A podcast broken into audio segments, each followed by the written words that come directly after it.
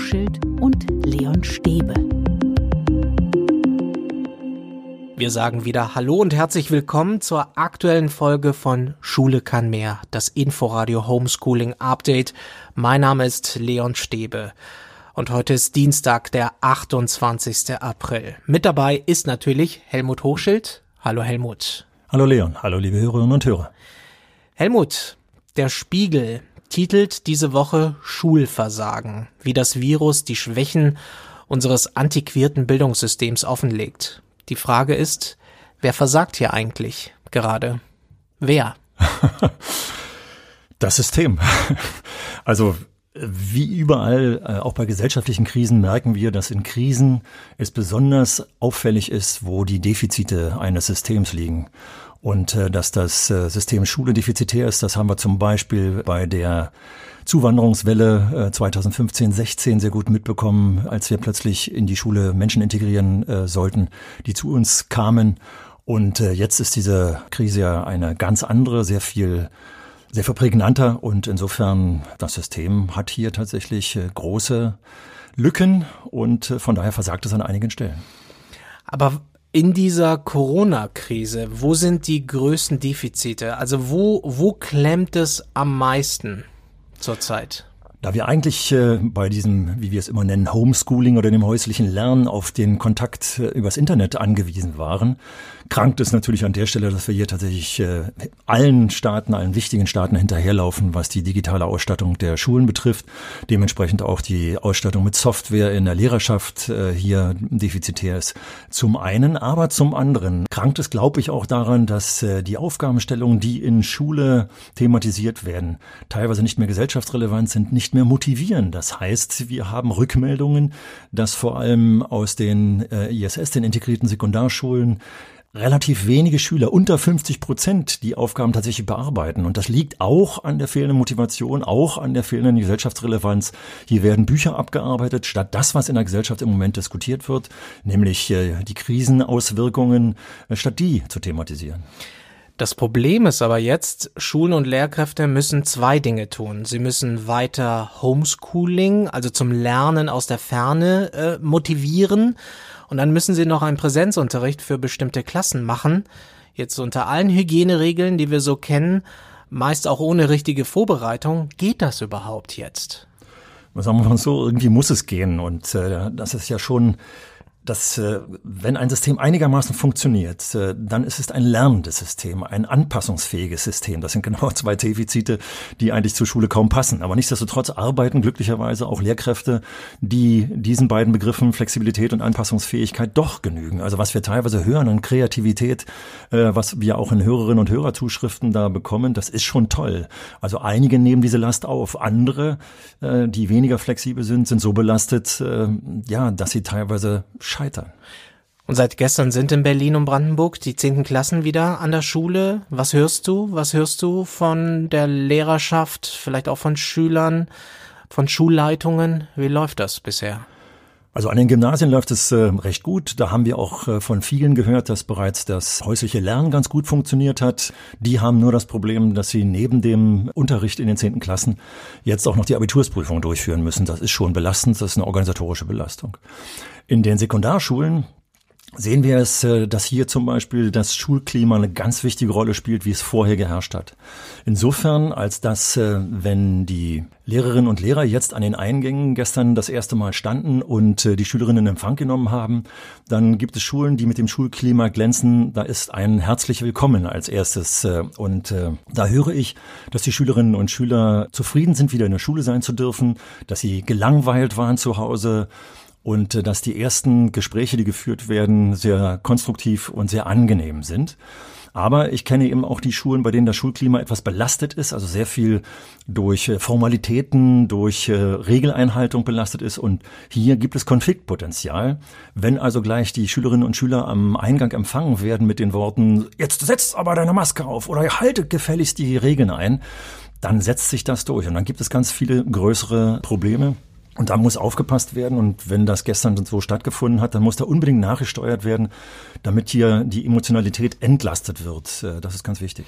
Also du siehst die Gefahr, dass da so ein bisschen so ein Kasernenfeeling herrscht und dann darauf geachtet wird, penibel darauf geachtet wird, mhm. haltet die Abstandsregeln ein und dass das auch entsprechend ich sag mal, rüde kommuniziert wird, dass da, dass da Konflikte entstehen zwischen Schülerschaft und Lehrerschaft? Das kennen leider die Hörerinnen und Hörer wahrscheinlich auch aus ihrer Schulzeit noch, dass es Lehrerinnen und Lehrer gibt, die versuchen, autoritär die Regeleinhaltung durchzusetzen. Das ist aber heute nicht mehr in unserer demokratischen Gesellschaft Standard. Und auf der anderen Seite haben wir jetzt schon gesehen, dass die Lockerungen, die in der Gesellschaft stattgefunden haben, auch im normalen gesellschaftlichen Bereich dazu geführt haben, äh, dass das Freizeitverhalten plötzlich nicht mehr unbedingt geprägt ist äh, von den Abstandsregeln, von den Hygieneregeln. Und da gibt es tatsächlich äh, Reibungspunkte. Und da sind ganz große Gefahren, dass hier das Lernen in der Schule, und das geht dann nochmal besonders los, wenn in der nächsten Woche die neunten Klassen dann beginnen, das Lernen sehr stark belastet sein kann. Deswegen ist es wichtig, hier Einsicht bei den Jugendlichen zu schaffen, zu sagen, hey, bitte haltet euch dran, es geht um das Leben zum Beispiel eurer Großeltern. Und wie erreicht man das? Es wird Kreise geben, die, die scheren sich wahrscheinlich gar nicht darum. Andere wiederum machen das völlig selbstverständlich, weil sie vom, vom Elternhaus da auch entsprechend geprägt wurden. Wie geht man damit als Lehrerkollegium um? Also mein wichtigster Spruch, sowohl in meiner Zeit als Lehrender als auch in meiner Zeit als Ausbilder, war, wie man in den Wald hineinruft, so schallt es heraus. Das heißt, wenn ich äh, mit äh, Empathie, mit dem Willen, die Menschen zu überzeugen, die Jugendlichen zu überzeugen, von der Notwendigkeit dieser Regeln herangehe und tatsächlich äh, die Begründung dafür liefere. Also jetzt im Unterricht zum Beispiel ganz viel thematisieren, auch was in den Ländern, äh, wo die äh, Krise sehr viel stärker zuschlägt, in Italien, Spanien und so weiter. Wenn man da nochmal hinschauen und sagen, denkt dran, wenn wir uns nicht daran halten, dann könnte es in diese Richtung gehen. Wenn wir dann die Einsicht schaffen, dann haben wir gewonnen. Und das kann man nur, indem man tatsächlich es thematisiert, und zwar in allen Bereichen. Und da habe ich ja schon mal dafür plädiert zu sagen, alle fachlichen Ansprüche, die wir jetzt haben, sollten wir mit diesem Thema verknüpfen. Wir können die Kurven in Mathematik, flatten the curve, thematisieren mit den äh, Jugendlichen und mal sagen, was, was steckt eigentlich dahinter? Und so viel können wir ganz viel thematisieren und Einsicht schaffen. Und damit können wir Konflikten vorbeugen. Die Einsicht ist wichtig, die Einsicht auch, dass wir, und du hast es gesagt, viel, viel besser werden müssen bei der Digitalisierung. Hätten wir das schon längst ein bisschen mehr vorangetrieben, hätten wir einige Probleme nicht. Uns haben einige Lehrkräfte geschrieben an unsere Mailadresse info at schule-kann-mehr.de. Ein engagierter Lehrer, der anonym bleiben will, hat uns geschrieben, dass ihm gerade die Lehrerperspektive ein bisschen zu kurz kommt in dieser ganzen Debatte. Ich lese mal ein Zitat vor. Ich habe ein vollständiges Konzept vorgelegt, wohin sich unsere IT entwickeln muss, was keine Beachtung findet, und die Zeit, die wir hatten, ist tatenlos verstrichen. Aussage der Schulleitung, das muss der Kreis entscheiden, also der Schulträger. Zitat Ende. Und nichts, Helmut, ist passiert. Und es ist wichtige Zeit verstrichen. Ja, das ist so ein prägnantes Beispiel aus der Mail, die du zitierst. Insofern, als dass man auch aus der Mail erkennt übrigens, dass es jemand ist, der ein Quereinsteigender ist. Es ist jemand, der aus der Wirtschaft kommt und der deswegen mit den IT-Medien so vernünftig, so zielorientiert umgehen kann. Also das, was er schreibt, zeigt, er macht einen ganz tollen Unterricht, Fernunterricht äh, mit Hilfe der IT-Medien. So, und jetzt kommt er mit diesen Kompetenzen in dieses System Schule rein und würde gerne das erweitern wollen äh, und kriegt dann nicht genügend Unterstützung äh, hier in dem Fall auch von der Schulleitung, aber er muss auch feststellen, wie bürokratisch das Beschaffungssystem innerhalb der Schule ist und wird an der Stelle gebremst. Und es ist so schade, dass wir gerade zu dieser Zeit, wo wir einen Digitalpakt haben, wo Mittel zur Verfügung stehen, diese Bremsklötze an den Stellen haben. Und äh, das werden ganz viele Kolleginnen und Kollegen bestätigen.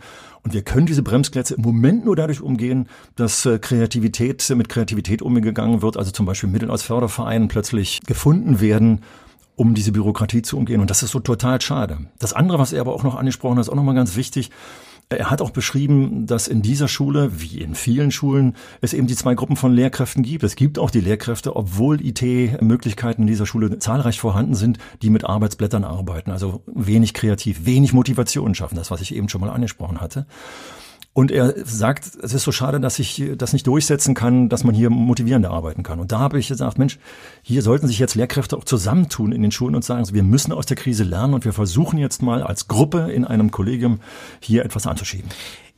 Er sagt auch, er arbeitet zu viel und habe trotzdem jedes Mal ein schlechtes Gewissen.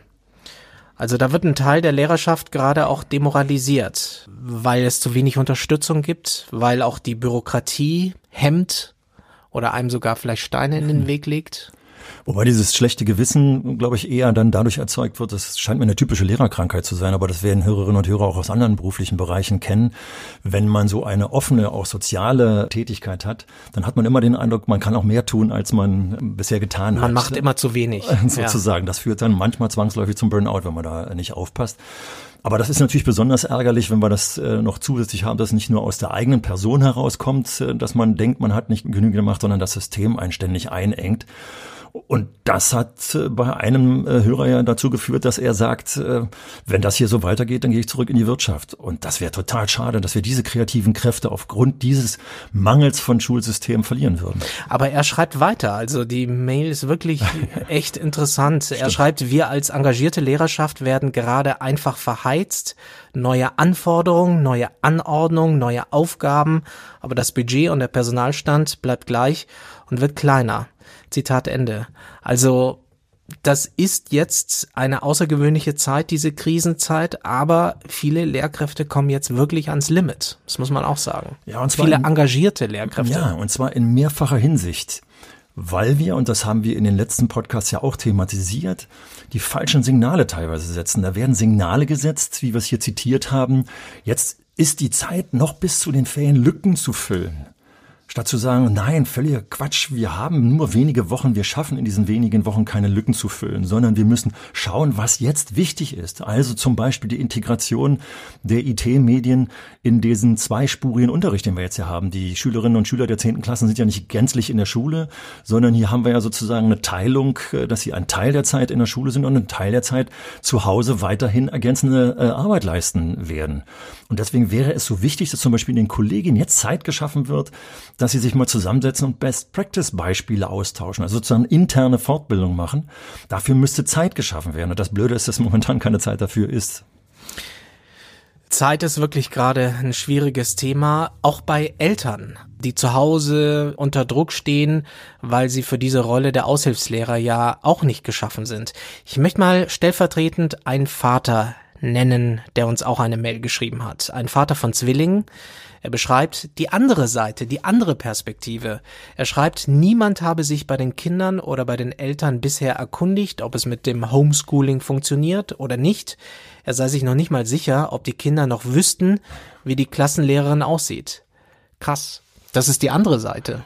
Ja, krass und so wie wir es schon oft besprochen haben, auch zum Teil wirklich ärgerlich. Äh, weil ich weiß noch, als das losging mit der Schulschließung, habe ich damals den Satz geprägt, wir Lehrerinnen und Lehrer haben jetzt die Möglichkeit, an unserem Image zu feiern, weil es eine direkte Kommunikation zwischen den Elternhäusern und den Lehrkräften geben muss. Und einige haben diese Chance verpasst. Also da ist wirklich Druck auch in der Familie. Das, ja. Er hat uns ja dann nochmal eine Mail geschrieben und gesagt, die Stimmung hier im Haus ist mäßig, die Frequenz der Geschwisterstreitigkeiten steigt und alle Beteiligten wären heilfroh, wenn das Ganze bald beendet werden würde. Also da ist die Sehnsucht groß, dass die Schule endlich wieder losgeht, aber das ist äh, in dem Fall nicht in Sicht, denn die Kinder sind in der Grundschule. Ja, und zwar in der dritten Klasse. Aber auf der anderen Seite haben wir beide hier tatsächlich äh, an unserem Mikrofon nochmal ganz klar gesagt, irgendwann muss es vor den großen Ferien eine Perspektive geben, dass auch die Drittklässler mal irgendwann kommen. Wie das organisiert wird, das muss man sehr offen lassen. Aber was nochmal ganz wichtig ist, hier hat ein No-Go stattgefunden. Der Vater hat beschrieben, dass äh, eine gesamte Unterrichtseinheit äh, in einem Fach, was abseits von Mathematik und Deutsch liegt, den Eltern sozusagen zur Verfügung gestellt wurde und gesagt wurde, führt doch das bitte mit den Kindern durch. Also ein Sachunterrichtsprojekt war es hier, um das genauer zu sagen. Und das geht nicht. Ich kann nicht sagen, das müsst ihr jetzt mit den Kindern durchführen, sondern hier müssen die Aufgabestellungen so sein, dass die Kinder, und wir haben schon das oft darüber gesprochen, mit kleinen Video- äh, oder Audiodateien zu animieren, damit die Kinder wissen, wo es lang geht und wie sie dieses Projekt durchführen. Das kann ich nicht den Eltern ablasten, das geht nicht. Und das andere, was wir ihm empfohlen haben, und das hat er dann auch getan, und das ist das Schöne, dass es auch gewirkt hat, dass er gesagt hat, er hat hat jetzt also den Anruf getätigt äh, und äh, daraus kam, dass die Lehrkraft dann gesagt hat, äh, ich werde am Wochenende alle Kinder anrufen und damit hat er die Schwelle überschritten, zu der wir ja auch hier schon ein paar Mal geraten haben. Nehmt Kontakt mit den Lehrkräften auf. Einige warten darauf, dass die Eltern sich bewegen. Will damit nicht das gutheißen, dass sie darauf warten, aber es ist so. Aber eigentlich ist es der Job der Lehrkraft, oder? Dass Wohl. sie sich aktiv meldet oder verstehe ich etwas falsch? Nein, das verstehst du schon völlig richtig, aber das ist eben nicht die Normalität in Schule. Und in, in Schule, also in dem Präsenzunterricht, äh, brauche ich den Kontakt zu den Eltern gar nicht. Und manchmal ist der Kontakt zwischen Eltern und Lehrkräften auch gar nicht unbedingt gewünscht, weil es da Störungseffekte gibt. Das will ich jetzt nicht ausweiten.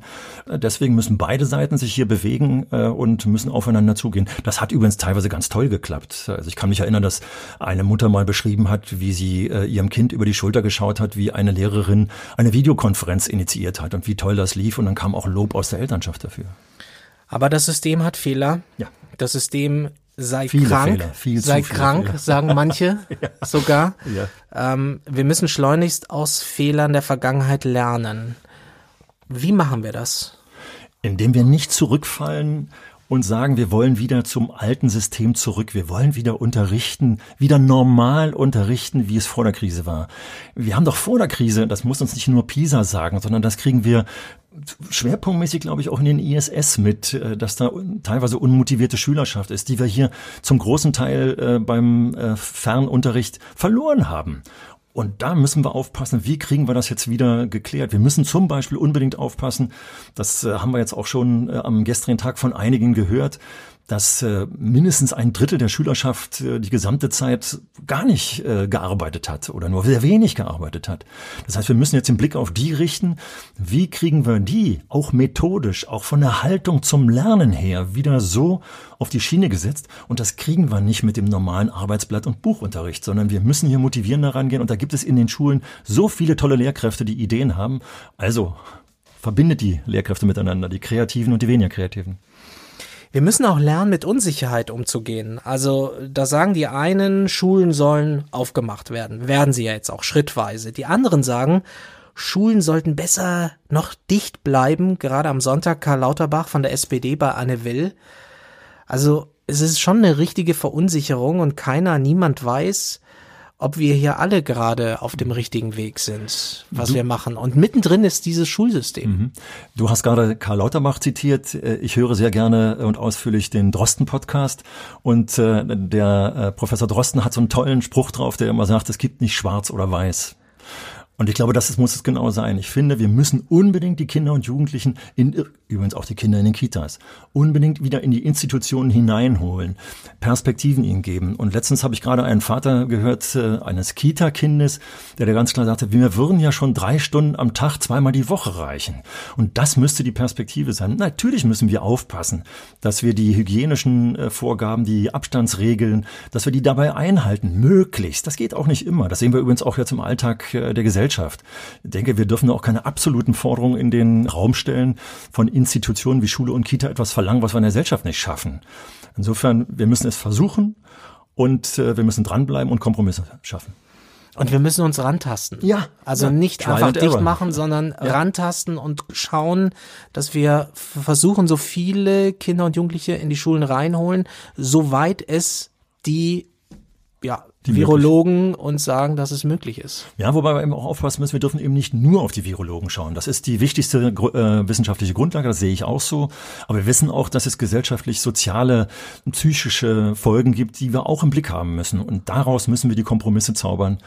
Und ich höre aus vielen Schulen, damit da, dass da ganz äh, kreativ mit umgegangen wird. Insofern muss auch die Verwaltung aufpassen, dass sie die Eckpunkte nicht zu eng setzt. Die Schulen müssen hier Möglichkeiten haben, kreativ äh, die Gruppen in die Schulen einzuladen. Keine engen Vorgaben mit, mit äh, engen Stundenvorgaben, weil das von den räumlichen und den personellen Möglichkeiten gar nicht möglich ist. Wenn wir müssen dran denken, es fallen weitere Lehrkräfte jetzt aus, dadurch, dass sie zur betroffenen Gruppe gehören, über 60 sind und so weiter. Das heißt, es kann, darf gar keine engen Vorgaben aus der Verwaltung geben, weil sie sehr unterschiedlich eben ausgelegt werden müssen. Das ist Schule kann mehr. Das Inforadio Homeschooling Update. Wir diskutieren weiter die aktuelle Situation an den Schulen, in den Familien Und weil niemand die hier endgültige Weisheit hat, freuen wir uns natürlich sehr über Meinungen, auch über Erlebnisberichte. Wie ist es in den ersten Tagen des äh, Präsenzunterrichts gelaufen?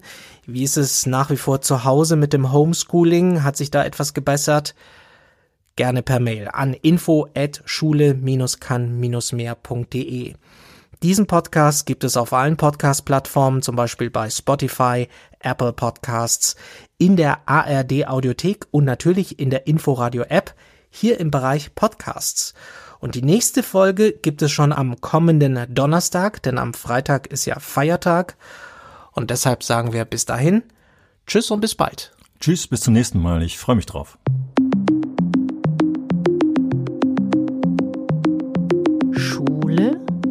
Kann mehr. Der Podcast von Helmut Hochschild und Leon Stäbe.